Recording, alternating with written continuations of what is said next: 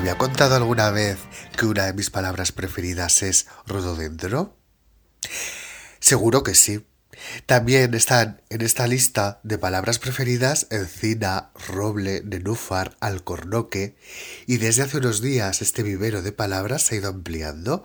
Ahora se suman entre otras cimbalaria, arañuela o inhibición. Hay que deshacerse de la pereza o ampliar el compromiso e incluso a lo mejor tendremos que comprarnos un monóculo como hizo nuestro invitado para ampliar la mirada. Esperemos y deseamos muy fuerte que nunca nos pase aquello que escribió José Saramago. Y cito, creo, escribe Saramago, que no nos quedamos ciegos, creo que estamos ciegos, ciegos que ven, ciegos que viendo no ven. Ay, qué triste esto. Y hoy nos vamos a dar un paseo. ¿Y qué paseo? Tenemos al mejor guía. Quizá nos encontremos por el camino con personajes tan importantes como Charles Darwin, Clara Peters o Francis Bacon.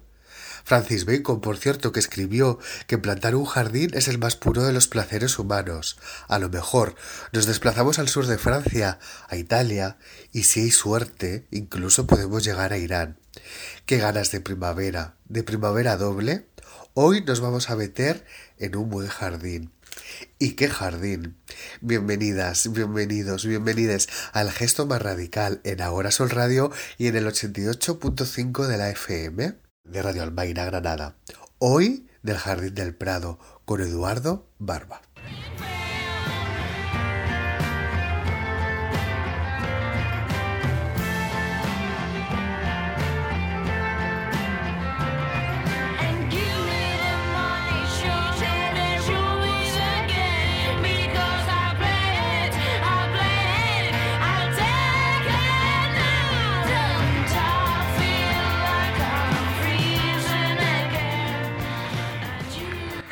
Hola Alicia. Hola. ¿Qué tal? Bien, muy bien, aquí. Bienvenida a darnos un paseo por un jardín o por varios jardines. A disfrutar de la primavera. Por supuesto.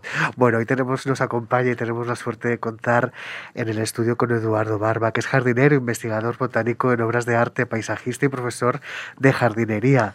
El reino vegetal es su pasión, los viajes también lo son. Su pasión por el arte le ha llevado a catalogar todas las piezas expuestas en el Museo del Prado que muestren algún detalle botánico, identificando sus especies.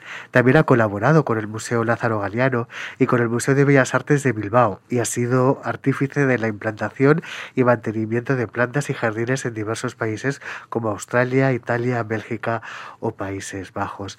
Bienvenido Eduardo, muchas gracias por aceptar eh, nuestra invitación. Muchas gracias a vosotros, Sergio, Alicia. Un placer estar aquí con vosotros. ¿Qué te parece si dedicamos esta entrevista y esta conversación a dos mujeres muy importantes, excepcionales, Belén Bermejo y a Clara Quintanilla? Pues un placer porque eran dos mujeres pues muy especiales, así que vamos a, a dedicarles este, estos pasos jardineros. Sonáis y sonáis, Belén y Clara. Eh, tu libro, El Jardín del Prado, eh, un paseo botánico por las obras de los grandes maestros, es un libro de arte, pero al mismo tiempo es un libro de viajes, un libro de botánica, también de emociones y de defensa del, de defensa del ritmo lento. Sí, sí, porque creo que, bueno, pues pasear por un jardín, ya sea pictórico o sea un jardín hecho con, plantas, tienen momentos muy especiales, ¿no? Entonces, bueno, pues eso es lo que he querido reflejar en el, en el libro un poco. Eh, hay un aspecto del libro que me gusta mucho, que es eh, cómo integras em, la naturaleza en, en, lo cotidiano y en lo doméstico, ¿no? Que como tenemos esa visión ahora un poco también eh, no sé, cómo, no sé cómo decirlo, urbanita, o no sé cómo definirla, de que la naturaleza o lo verde o las plantas no forman parte del entorno urbano.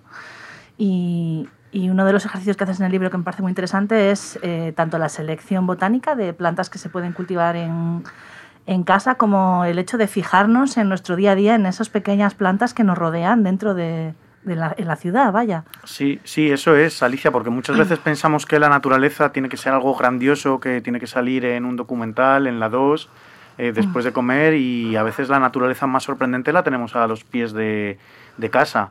Yo a veces pongo un ejemplo sobre todo pues a personas que, tienen esa inquietud o, que quieren tener esa inquietud hacia las plantas, que es comentarle pues eh, lo que tienen a su alrededor, ¿no? Y me pasa con, dos ejemplos muy claros. Yo trabajo eh, en temporadas en un colegio asociado, pues dando eh, clases de jardinería, y allí a los chavales que, bueno, pues están en el colegio, no son mis alumnos directos, pero a los niños me gusta enseñarles unos líquenes que parecen como unas manchas que parecen suciedad en, en unas piedras que tienen en el patio de recreo.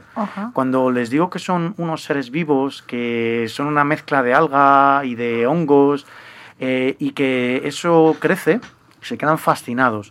Y solamente abriendo esa pequeña puertecita, ya cada vez que me ven por el patio de recreo, ya me dicen, Edu, enséñanos algo más, enséñanos algo más de plantas. Y a veces pues les puedo llegar a enseñar cosas como una planta que tenemos que es protocarnívora. La tenemos aquí al ladito de, del estudio donde estamos ahora mismo grabando. Se llama la bolsa de pastor, echa unas semillas que cuando caen al suelo se humedecen y al humedecerse generan un líquido viscoso. Bueno, pues todos los microorganismos que pasan cerca de esa semilla con ese líquido viscoso se quedan atrapados, mueren y la semilla cuando germina absorbe sus nutrientes. Es decir, tenemos una planta con esa función carnívora aquí al lado. Así que como tú muy bien has dicho, Alicia, la naturaleza más cercana muchas veces es eh, también sorprender, sorprendente. Sí, hablas de un, de un tilo, de memoria que estaba cerca del, metro, ¿no? Sí, era una acacia. Esa era una acacia que, bueno, pues sigue cortada. Este año además en ese entorno han cortado más todavía por la nevada. Las acacias han sufrido mucho, han sido de esos árboles que este año les ha penalizado en exceso el, el paso del temporal y, y, una acacia que era tan maravillosa como, como su aroma. Un aroma que pues, se metía por las rejillas de, de ventilación del metro de, de, Madrid y se expandía por todo el vestíbulo y llegaba al andén. Son estas eh, paradas de metro ya grandes de, de, Madrid, de las ampliaciones, y aún así el aroma de la acacia era capaz de inundarlo absolutamente todo. Era increíble. Yo miraba alrededor, digo, pero ¿cómo puede ser esto? ¿no? a ver si alguien más eh, hacíamos una mirada cómplice diciendo, ¿qué pasa aquí? Bueno, era algo sorprendente. Por desgracia la talaron. Estaba el árbol un poco inclinado y debieron de pues, eh, pensar que, era peligroso.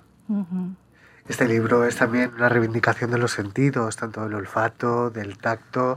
Hay una reivindicación muy bonita que me parece que aparece recurrente en el libro, que es a la labor de la restauración, de los restauradores de los cuadros. Me parece muy bonito ese volver a darle vida. Sí, porque eh, a veces olvidamos que las pinturas y las obras de arte no dejan de ser un objeto en sí. Y como cualquier objeto, una mesa, una silla, eh, lo que sea, necesita de ese mantenimiento a lo largo de, del tiempo. Y más teniendo en cuenta que son objetos que pues ya tienen unos cuantos siglos a cuestas. Entonces, pues mm, el taller de restauración del Museo del Prado para mí representa el nexo más real y más directo que puede haber de una persona con esas obras de arte que son intocables, ¿no? Evidentemente, no, no las podemos eh, manosear eh, porque entonces no, no, hubieran durado tanto. Y cuando ves en el taller de restauración trabajar a tantas personas tan entregadas, con esa pasión, con esa humildad, con esa modestia que tienen, porque son personas que a pesar de estar con unas obras que son pues de, un valor incalculable, no solo por el precio, sino también por, por la belleza, ¿no? son unos legados, eso es una herencia de, de, otras generaciones que, que debemos conservar para las siguientes, y ves cómo eh, te transmiten con una modestia y con una humildad y con unas ganas de transmitir lo que ellas mismas han aprendido allí restaurando esas obras de arte, me parece maravilloso, ¿no? Estar con, pues, con José de la Fuente, con eh, Clara Quintanilla, como, como era el caso, con Almudena Sánchez, con Gemma, con Enrique, con las Evas, con Alicia, pues eh, era una, es una maravilla, ¿no? Realmente, porque eh, recoge su pasión por, por, su trabajo, recoges la pasión por, por las obras de arte y aprendo un montón. Yo cada vez que hablo con ellas,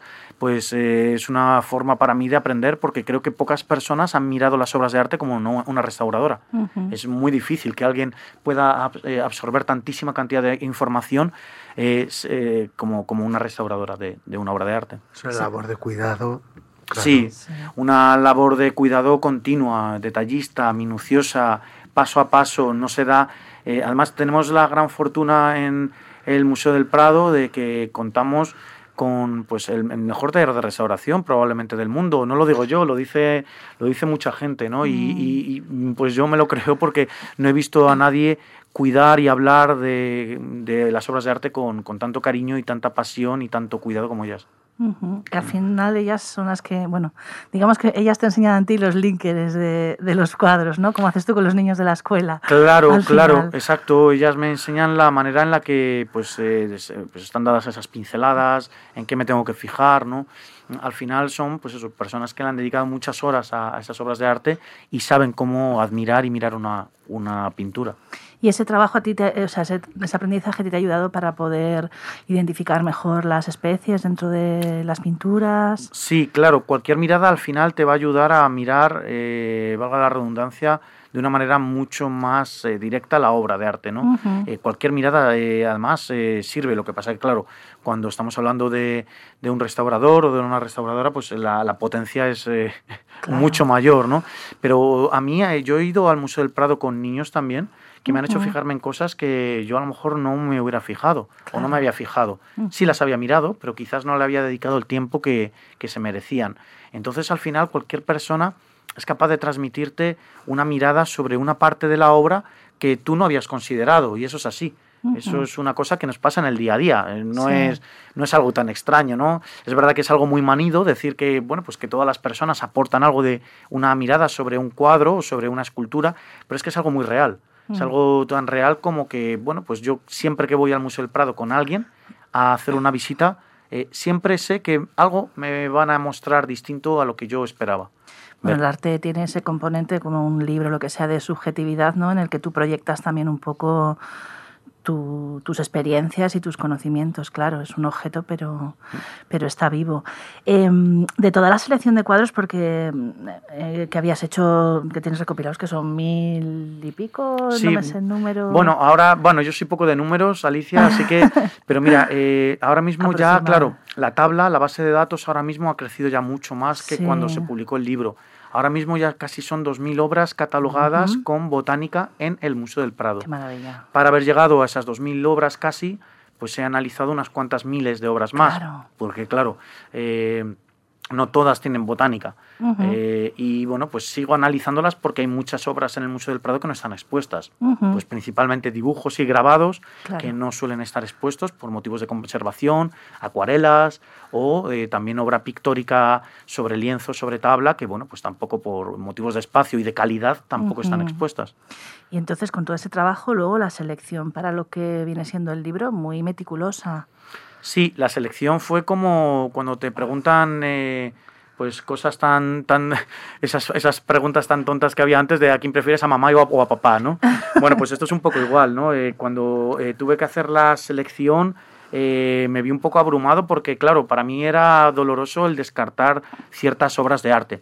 Pero la clave me la dio un muy buen amigo que me dijo, Edu, ¿por qué no el cultivar plantas de cuadros y de esculturas que sean muy fáciles de tener en una terraza o en un balconcito o incluso en una ventana. Y creo que esa fue la clave, ¿no? De pensar en obras de arte que tuvieran una planta muy característica, muy fácil de adquirir de alguna manera uh -huh. y que fueran fácilmente cultivables hasta en una ventana, ¿no? Porque pues eh, en este país con este desarrollo vertical, por desgracia, pues sí. la gran mayoría pues eh, no tenemos eh, un jardín, ¿no?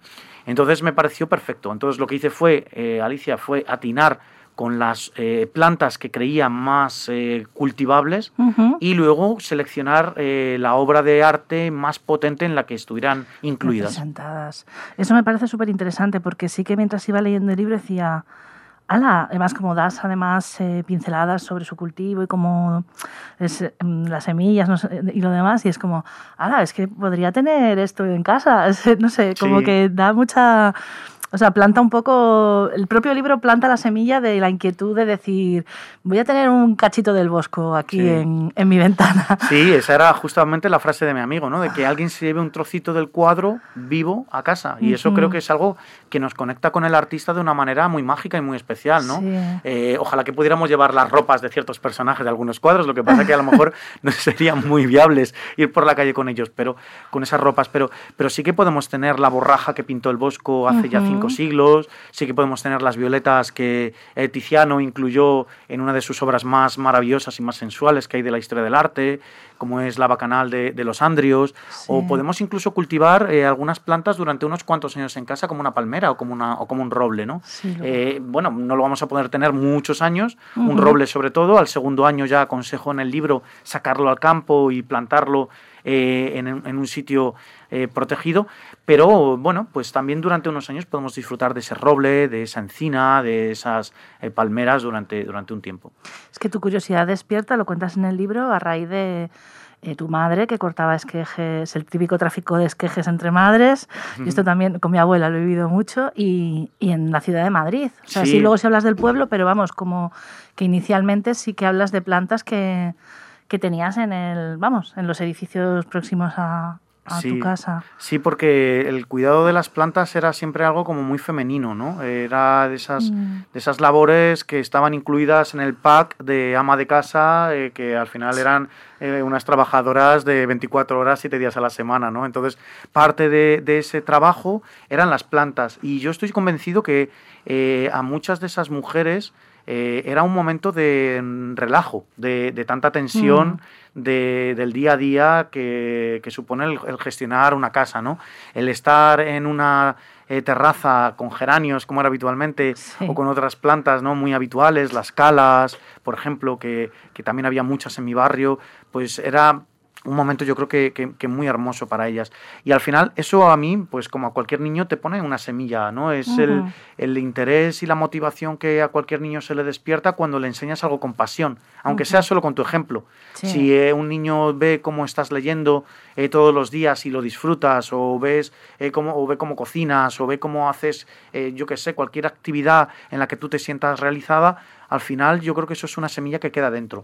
A veces se podrá mostrar, a veces no, pero ahí queda. En mi caso sí que se mostró, sí que esa jardinería se quedó conmigo ah, pues hasta el día de hoy, ¿no? Y yo creo que hay pocas cosas más bonitas que seguir, pues como digo en el libro, pues una frase que también pues es muy manida, pero es verdad, seguir los pasos del corazón, ¿no? El seguir el, realmente la, la, pasión que tú que tú sientas hacia algo y que, y que, y que la cultives con cariño y con amor. Y eso al final, pues muchas veces florece. En mi caso, pues ha florecido de esta manera, pues siendo jardinero, que, que, me parece una de las profesiones más hermosas para mí del mundo. El libro ha aparecido por primera vez, la primera edición es de febrero de 2020 ha pasado, ya va por la quinta edición, si no me equivoco. Por la sexta, ya. Por la sexta edición. Afortunadamente. Qué maravilla. ¿Cómo fue uh, vivir, alguien que se dedica a la botánica, a la jardinería, vivir ese periodo de confinamiento, ese no tener, por así decir, primavera. Sí. ¿Cómo fue, cómo fue eso? Sí, bueno, la, primavera en el corazón, ¿no? Siempre, en un jardinero tenemos las cuatro estaciones siempre, siempre muy presentes.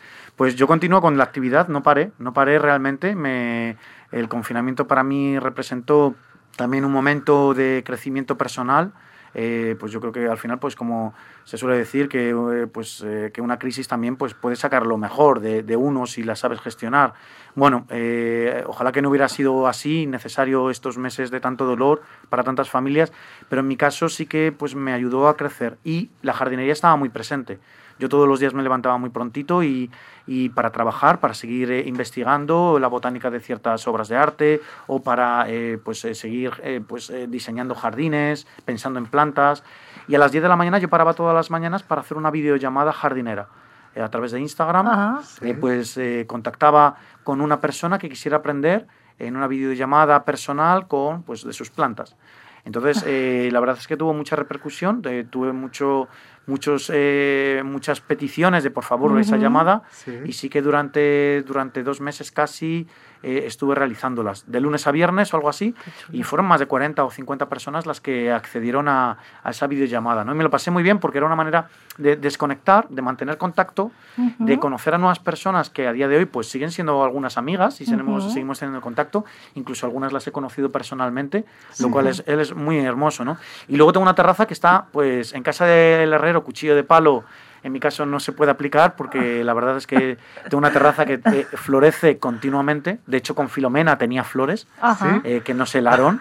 eh, narcisos, un narciso que es muy bonito, que me encanta mucho, que es el, el narciso papiraceus, que son unas flores chiquititas de color blanco muy bonitas, muy aromáticas y que florecen, pues eso, en el entorno de enero ya están saliendo. Y, y, ahí estaban como unas campeonas bajo la nieve, pero luego que se fue, se fundió y seguían como, como nuevas, ¿no? Entonces, bueno, pues la, la jardinería está muy presente en mi vida y en mi día a día. ¿Quién te regaló el monóculo? ¿O qué amiga maravillosa te dijo que te compraras el monóculo? Pues una persona muy especial para mí, eh, que, que, bueno, pues es una de las eh, máximas conocedoras de, la historia del arte en este país. No voy a decir el nombre porque ella no, lo querría tampoco, ah. eh, pero fue una persona que yo tengo muy presente porque es parte de mi aprendizaje y, sin ella, pues bueno, pues me hubiera perdido una, una, parte muy importante, no solo de lo que he aprendido con ella, que ha sido mucho y sigo aprendiendo porque tiene muchas conferencias grabadas también, pero eh, también pues esa posibilidad que me dio de física, de decir, oye, Edu, quizás con un monóculo eh, puedas ampliar más el, espectro ¿no? de, de, visualización. Y así fue, el monóculo eh, cuando entró en mi vida, vamos, ya no lo suelto, vamos, de hecho siempre está conmigo. Eso ahí te voy a decir, esta persona excéntrica que viene aquí con el monóculo a mirar las obras, ¿no? Al principio a mí me daba mucha vergüenza porque parecías como una especie de inspector o, parecías como un conocedor así como, como un experto, un mega experto, ¿no? Y, a mí me daba un poco de vergüenza porque no me, no me gusta mucho llamar la atención ¿no? normalmente. Y con el monóculo, claro, pues, eh, pues eh, se focalizaba mucho, ¿no? Y quién es ese friki que está ahí con el monóculo que se la está dando de, ¿no? De yo qué sé el qué. ¿Y cómo se amplió? Porque hay una cosa que me parece muy interesante y muy bonita y, y que da mucha ilusión, que es a través de la pasión que tú tenías por la botánica y los cuadros que hiciste por, porque a ti te gustaba, eh, pues se te ha ido acercando, se te ha dado la opción de, de, de o sea, has escrito el libro, colaboras con el Museo del Prado. ¿Cómo, cómo comenzó esas, esas conexiones que han ampliado un poco tu, tu campo, no sé si laboral o, o, de hobby o no sé muy bien? Sí, bueno, para mí es ya algo laboral, porque realmente eh, le dedico muchas horas, eh, mucha pasión. Y bueno, pues ya en muchos casos hay una retribución económica, entonces quizás ya se puede considerar eh, sí, que un, trabajo. Entonces, para mí fue un camino muy natural, muy sencillo. O sea, yo no, nunca iba buscando nada, quizás por eso lo encontré. Eh, bueno, yo de una manera muy natural pues empecé a ir al Museo del Prado después de una estancia en Estados Unidos con, con mi novia de entonces y bueno, pues pues cuando regresé a Madrid pensaba, digo, ojo, pues es que esto del arte me gusta mucho y, y, no conozco el Museo del Prado. Entonces fue regresar allí y empezar a investigar, a mirar, simplemente porque el arte lo único que hay que hacer es mirar, no hay que entender. Esa frase que también es muy oída, ¿no? Yo es que no entiendo de arte. Bueno, si es que, es que eso nos lo explican muy mal en la escuela, es que no hay que entender de arte, hay que mirar, simplemente mirar. Si es que las cosas más importantes de esta vida, muchas de ellas están solo basadas en la observación, cuidada y delicada de, de, lo que nos ocurre a nuestro alrededor y, y, con eso ya van apareciendo frutos. Entonces, en mi caso, fue tan sencillo como ir al Museo del Prado una y otra vez, porque he sido muy, como se dice, muy, consta muy constante. Allí se ríen porque pues, siempre me ven por allí, ¿no? Yo voy, es rara, muy rara la semana que yo no vaya al Museo del Prado, una o dos veces. Y bueno, pues eh, de esa manera fui también aprendiendo de la botánica y de las plantas. De esa manera también me conocieron.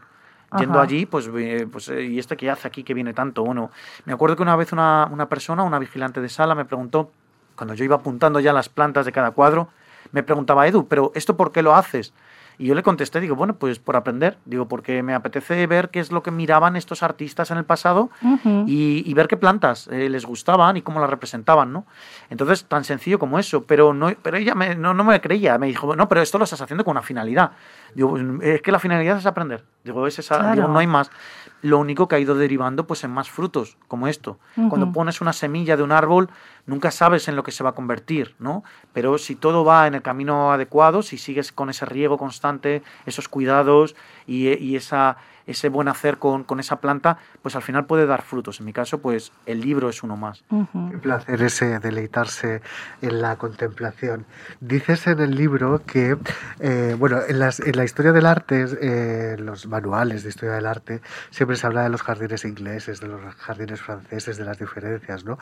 Y hablas, eh, tú en el libro dices, hablar de cuidado de los cítricos nos recuerda esa escisión a la hora de cuidar las plantas que muchas veces me pareció tan innecesaria como artificiosa y que afortunadamente se va desdibujando con el paso del tiempo.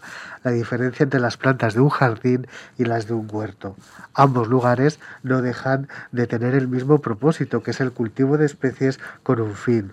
Por momentos se piensa que hay una diferencia estética, que una huerta no persigue ese objetivo, pero hay pocas cosas más estéticas que una mata de tomates o de berenjenas. Sí, sí, eso yo creo que tendríamos mucho que aprender de los, del mundo anglosajón, ¿no? El mundo anglosajón, si tuviéramos que elegir eh, un entorno en el cual la jardinería eh, tiene una importancia eh, pues máxima mm. y, y, que se ve como un arte realmente, porque aquí en España pues la jardinería se sigue viendo de una manera, pues mucha, en muchos casos peyorativa, pues eh, los ingleses no, no, distinguen gardening, cuando dicen ellos gardening, cuando dicen jardinería, eh, puede ser tanto de huerta como de, de un jardín ornamental, de rosas. pueden estar hablando tanto de rosas como de una mata de berenjenas, como dices, Sergio.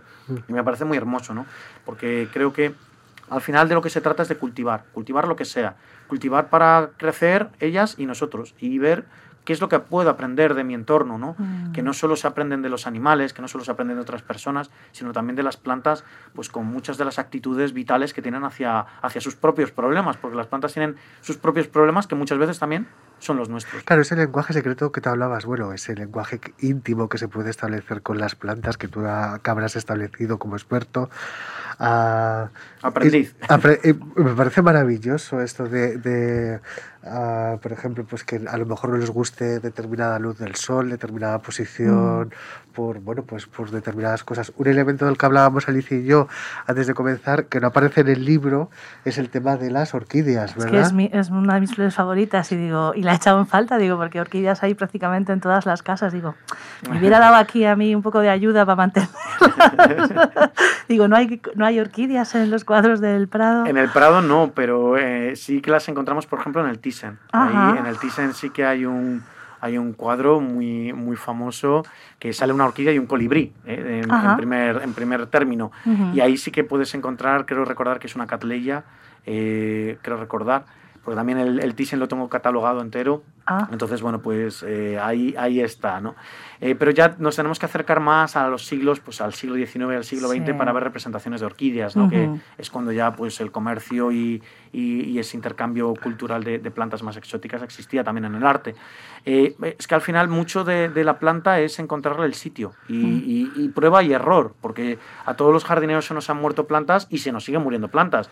Evidentemente, pues ya cada vez sabes un poquito más y, sabes más cómo gestionar los fracasos y ya cada vez son menos plantas las que se te resisten. Pero a mí todavía hay alguna planta que se me ha resistido, ¿no? dices, anda, jolín, otra vez, lo voy a intentar otra vez. Bueno, pues no, esta vez te parece que tampoco, ¿no? Y muchas veces tiene que ver Alicia simplemente con el, entorno, el lugar. Esto pasa como con las personas, ¿no? Eh, ¿Cuántos casos de personas pues no se habrán podido desarrollar como ellas, eh, pues eh, hubiera sido su deseo por no estar en el sitio correcto, ¿no? Pues por haber nacido simplemente en otro país o estar en otro barrio, ¿no?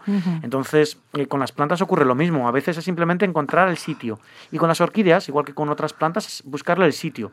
Pues normalmente situaciones muy luminosas, a pie de ventana, el riego, pues un riego en el cual pues no se sequen en exceso las raíces. En inmersión, ¿no? Lo hago yo. Lo riegas por inmersión perfectamente, luego lo dejas escurrir, lo, riegas por inmersión cuarto de hora, 20 minutos, media hora, hay gente que la deja, y luego la dejas escurrir bien y la colocas y no la vuelves a sumergir, no la vuelves a regar por inmersión, pues hasta pasados pues unos días, hasta que tú no veas que hay condensación dentro de las macetas transparentes, como es el caso de los Phalaenopsis, que es la orquídea más, más habitual, o en el otro caso, pues cuando también ves que haya perdido ya un gran porcentaje de humedad.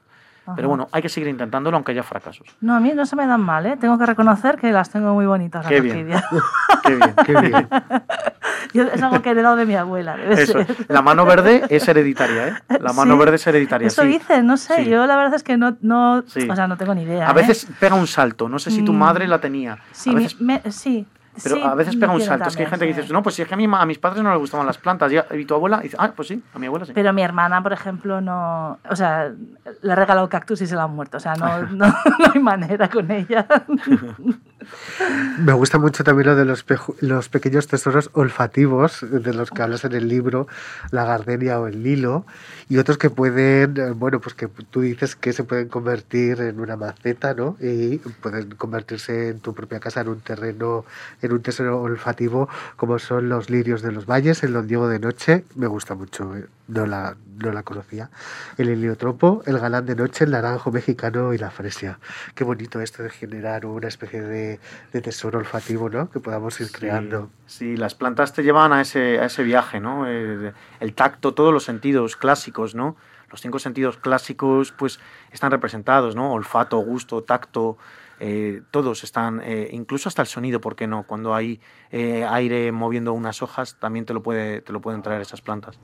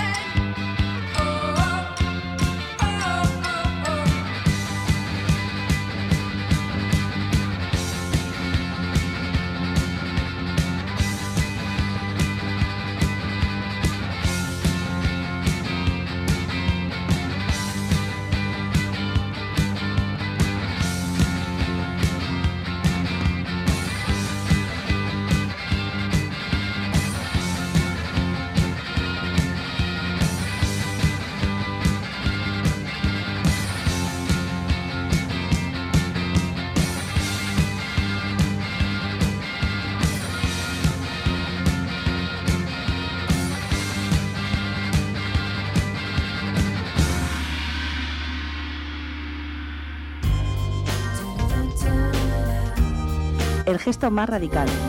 Nace con la vocación de un programa ornitorrinco, donde crecen y se mezclan cultura, literatura, música y disidencias. Dirigido por Sergio Vega y Alicia Santurde. Escúchanos en Agora Sol Radio.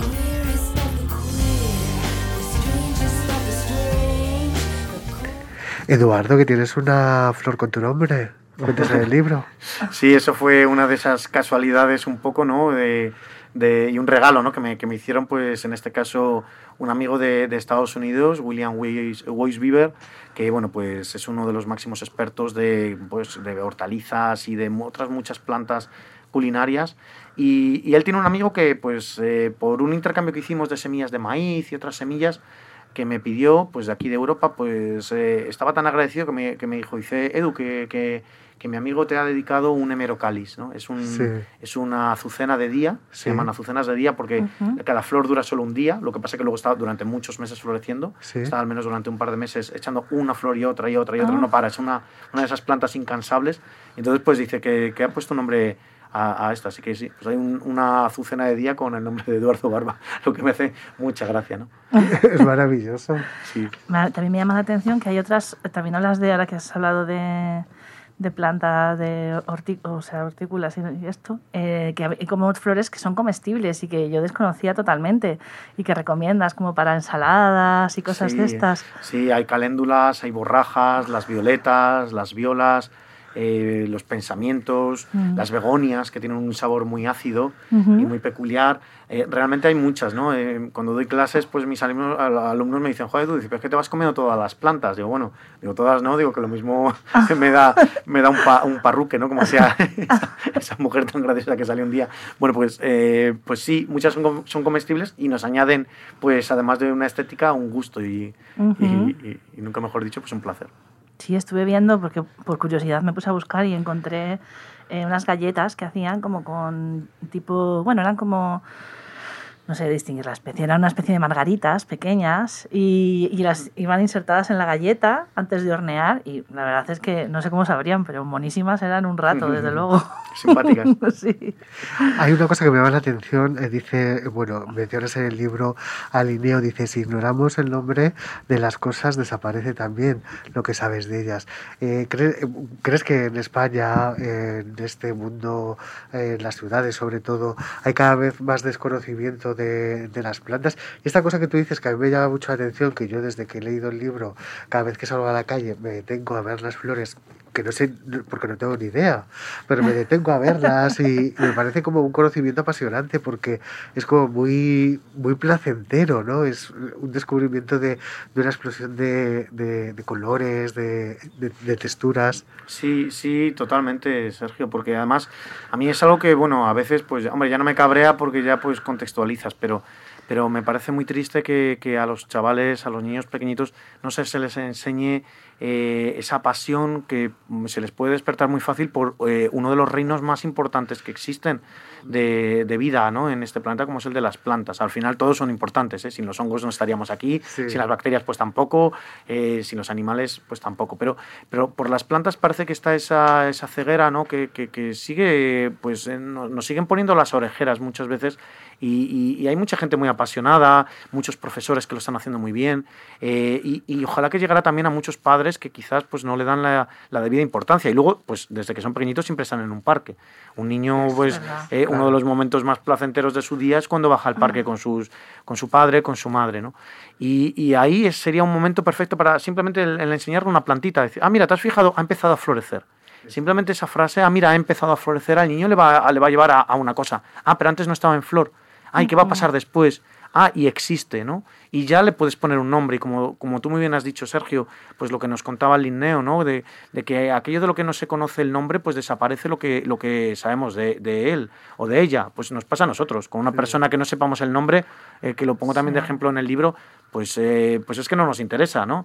Esto es como cuando llegas a una reunión y te presentan a 15 personas, ¿no? Y, y, te dicen, mira, esta se llama José, esta se llama Juan, esta se llama María, esta se llama Pilar. Y tú de repente tienes tal barullo de nombres que, pues lo normal, a no ser que seas una persona muy hábil, eh, es que se te olviden varios de los nombres, ¿no? Pero si a continuación tú ya empiezas a hablar con una persona o con otra y encuentras nexos, y encuentras coincidencias, y encuentras una química especial, vas a preguntarle enseguida, oye, perdona, que no me acuerdo cómo se llama tú, ¿no? ¿Cómo, cómo te llamabas? Si no, pues adiós, no te volveré a ver. Y con las plantas ocurre eso, ¿no? Que tenemos muchas plantas al pie y al menos volver la mirada. Tú ya lo haces, Sergio.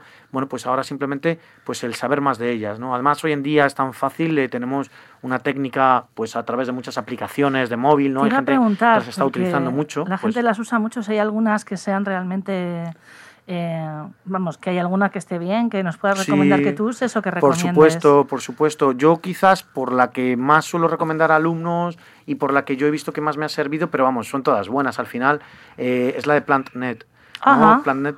Bueno, pues esa eh, funciona muy bien, ¿no? Yo pues en salidas al campo, a lo mejor que, que, tienes dudas, pues las utilizo también. En la ciudad pues no tanto porque ya son plantas que tengo un poco más trilladas y en jardinería pues ya ahí pues es raro, pero eh, son, son aplicaciones que tienen también un arma, es un arma de doble filo, que es el, también el, el no intentar, no, no digo ya que haya que hacer como antes, de memorizar eh, la lista de los reyes eh, godos, ¿no? Pero sí eh, intentar que el cerebro se mantenga activo también, pues generando esa complicidad entre el nombre y la planta, ¿no? Yo a mis alumnos siempre les incito y les animo a que busquen el nombre en el nombre alguna similitud, ¿no? Pues, pues a mí me, a veces me preguntan, pero Edu, ¿cómo te sabes tantos nombres de plantas? Digo, bueno, antes no había aplicaciones también. Ahora yo creo que me costaría más con las aplicaciones si empezara. Pero digo, yo es que en el momento en el que conozco el nombre de una planta, hago que sea un momento especial. Igual que cuando conoces a alguien que te gusta, ¿eh? de la misma manera. Pues que, o, estás viendo algo que te gusta, si de repente ves un cuadro que te apasiona, es que te quedas con el nombre del artista, eh, sin duda. Pues esto es igual, pues cuando ves una planta que te gusta, la fijas en el nombre y haces que ese momento de conocimiento, ese momento de encuentro, sea realmente una epifanía y que se convierta en un momento de, aprendizaje. Eres un incansable viajero, has eh, estado en el sur de Francia, en Tenerife, cuentas en el libro, ah, esas flores que crecen en el sur de Francia, ¿verdad? Que solo de junio a septiembre, que luego, bueno, pues tienen, claro, que soportar temperaturas eh, muy gélidas. Ah, en, las, en las plantas tropicales eh, te fuiste a, Canarias, has estado en Estados Unidos, en Irán, ah, bueno, eh, ¿cómo ha sido este proceso de descubrimiento de florar botánico del mundo? Bueno, eh, al final eh, tiene que ver siempre con, con lo que hablábamos antes, la observación. Al final no hace falta irse muy lejos para descubrir grandes cosas tampoco, pero en este caso que sí que a lo mejor pues coges un avión o coges un tren y te vas un poquito más lejos, pues encuentras esos puntos de contacto con la naturaleza que hay, con la jardinería que hay en el, en el país, ¿no?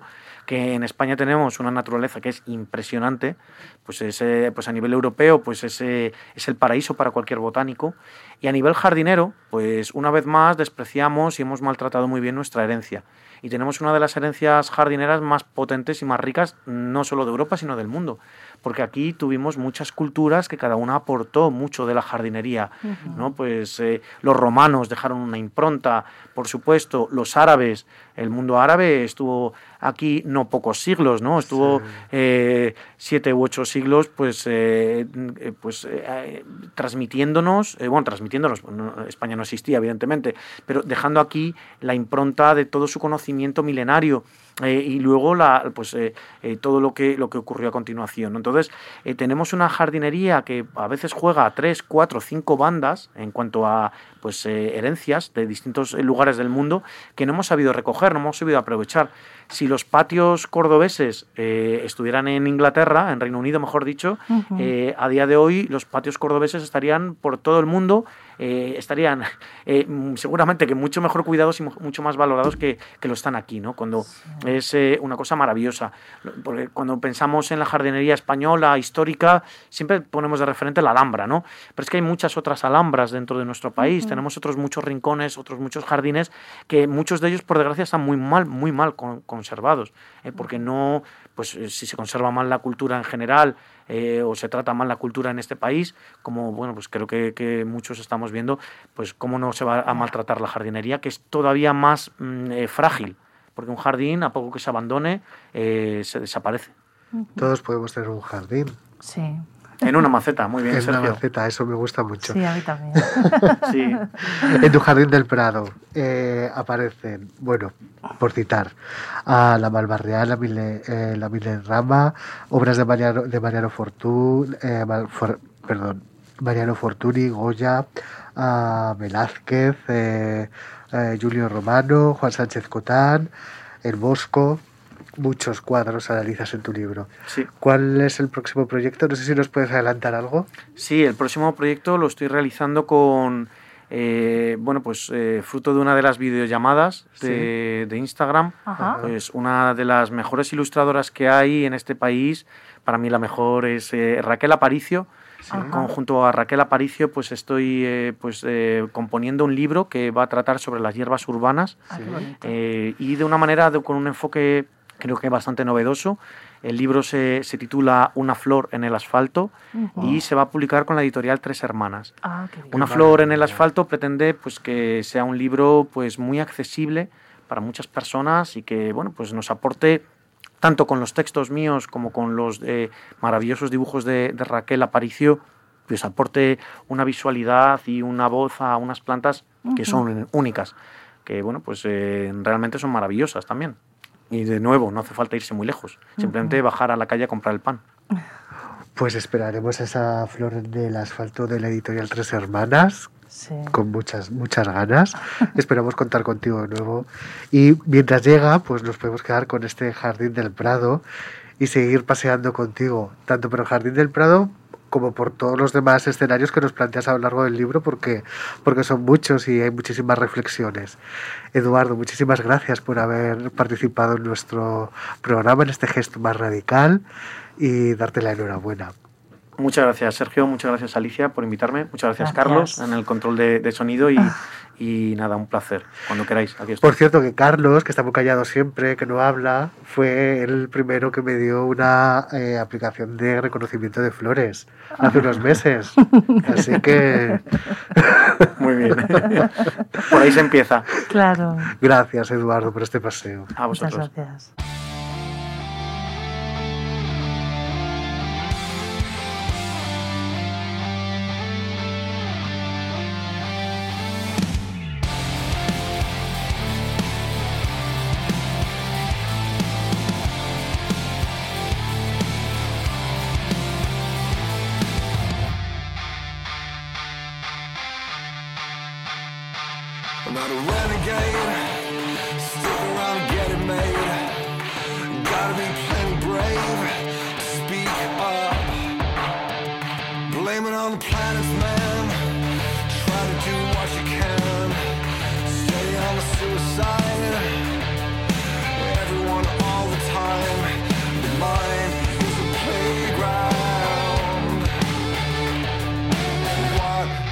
goes up.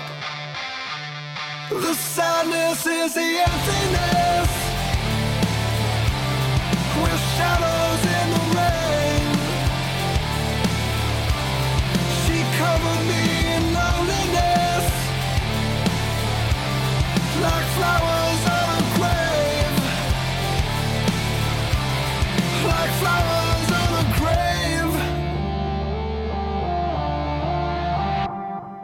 I'll of mind. It's like a valentine. Rope around and make you mine. I'm in a noose. The animals are on the move. Tell me what you're gonna do.